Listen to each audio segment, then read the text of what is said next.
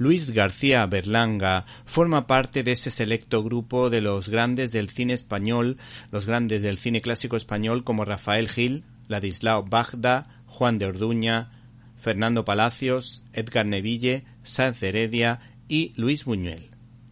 Y es que en estas fechas se celebra el nacimiento del citado cineasta y Alianza Editorial saca a la palestra el trabajo de Manuel Hidalgo y Juan Hernández, reeditando diez años después El último astrohúngaro, Conversaciones con Berlanga en el que se recogen una serie de entrevistas del maestro de maestros Luis García Berlanga, que da muestra de su agudeza o de sus fortalezas y debilidades, todo con el gran sentido del humor de un gran conversador del que pudimos disfrutar hace años en el programa de Radio Nacional dirigido por Beatriz Pecker, ya que Berlanga hacía una sección realmente curiosa.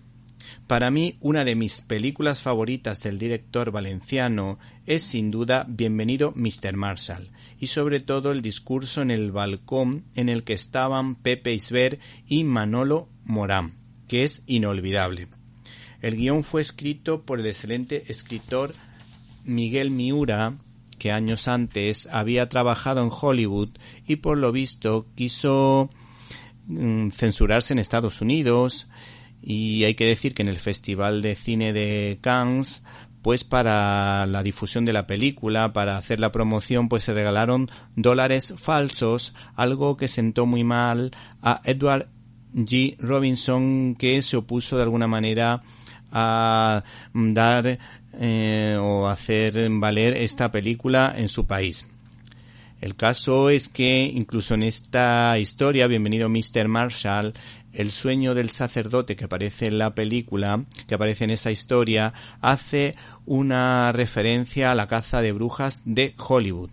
Pero hay que decir que este cineasta Berlanga nunca se ha nunca pero hay que decir que este cineasta Berlanga nunca se ha posicionado ni muy en contra ni muy a favor de los americanos. Por otra parte, este libro está plagado de anécdotas y nos recuerda que Plácido, una de sus mejores películas, fue nominada a los Oscar. Nos recuerda también que la muñeca hinchable que aparece en la película Tamaño Natural costó nada más y nada menos que 8 millones de pesetas de la época. O, por ejemplo, también nos cuenta que Francis Franco asesoró para el rodaje de la película la escopeta nacional que tanto éxito tuvo. Por otra parte, esta entrevista nos recuerda que Azcona, Juan Antonio Bardén y Berlanga, a pesar de no tener tanto poderío como Cifesa y el director Ladislao Bagda, hay que decir que lograron sacar varios proyectos adelante. Por cierto, por el verdugo, este cineasta tuvo que firmar varios autógrafos en la Unión Soviética porque, por lo visto, esta película tuvo multitud de fans. Este libro también nos cuenta que este realizador estuvo afiliado a la Falange y siempre se dijo que era un anarquista de derechas.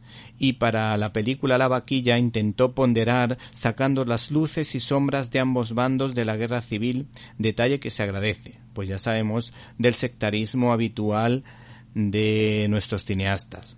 El caso es que dijo lo siguiente de Frank Capra. Siempre me he definido como un anarquista de derechas, pero no creo estar en la línea de Capra. Capra se sometía al establishment incluso lúcidamente. Yo, en cambio, lúcidamente me opongo al sistema. De las películas de Capra uno salía feliz, feliz y contento. De las mías, no.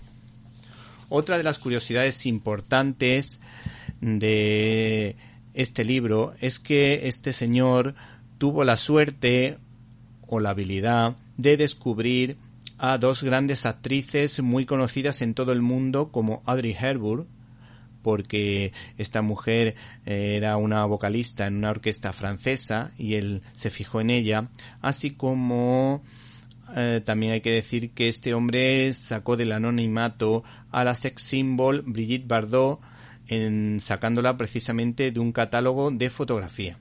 Finalmente, de este magnífico libro editado por Alianza Editorial, me quedo con una anécdota simpaticísima que cuenta Berlanga y que desde luego es para partirse de la risa porque ya sabemos que este hombre pues tenía muchísima mm, capacidad para reírse de sí mismo y reírse de muchas situaciones y además hay que decir que este hombre pues cuenta muy muy bien las anécdotas.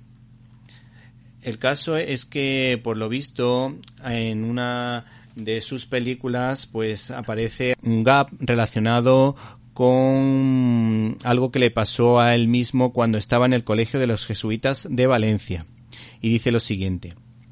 En el colegio donde estudié tocaba el órgano en la capilla un músico que por las noches actuaba en los cabarets. Un día en misa el hombre, medio distraído y medio dormido, eh, nos empezó a tocar eso de al Uruguay, guay guay, yo no voy, voy, voy, voy y por lo visto se organizó un escándalo tremendo y a este señor pues lo expulsaron.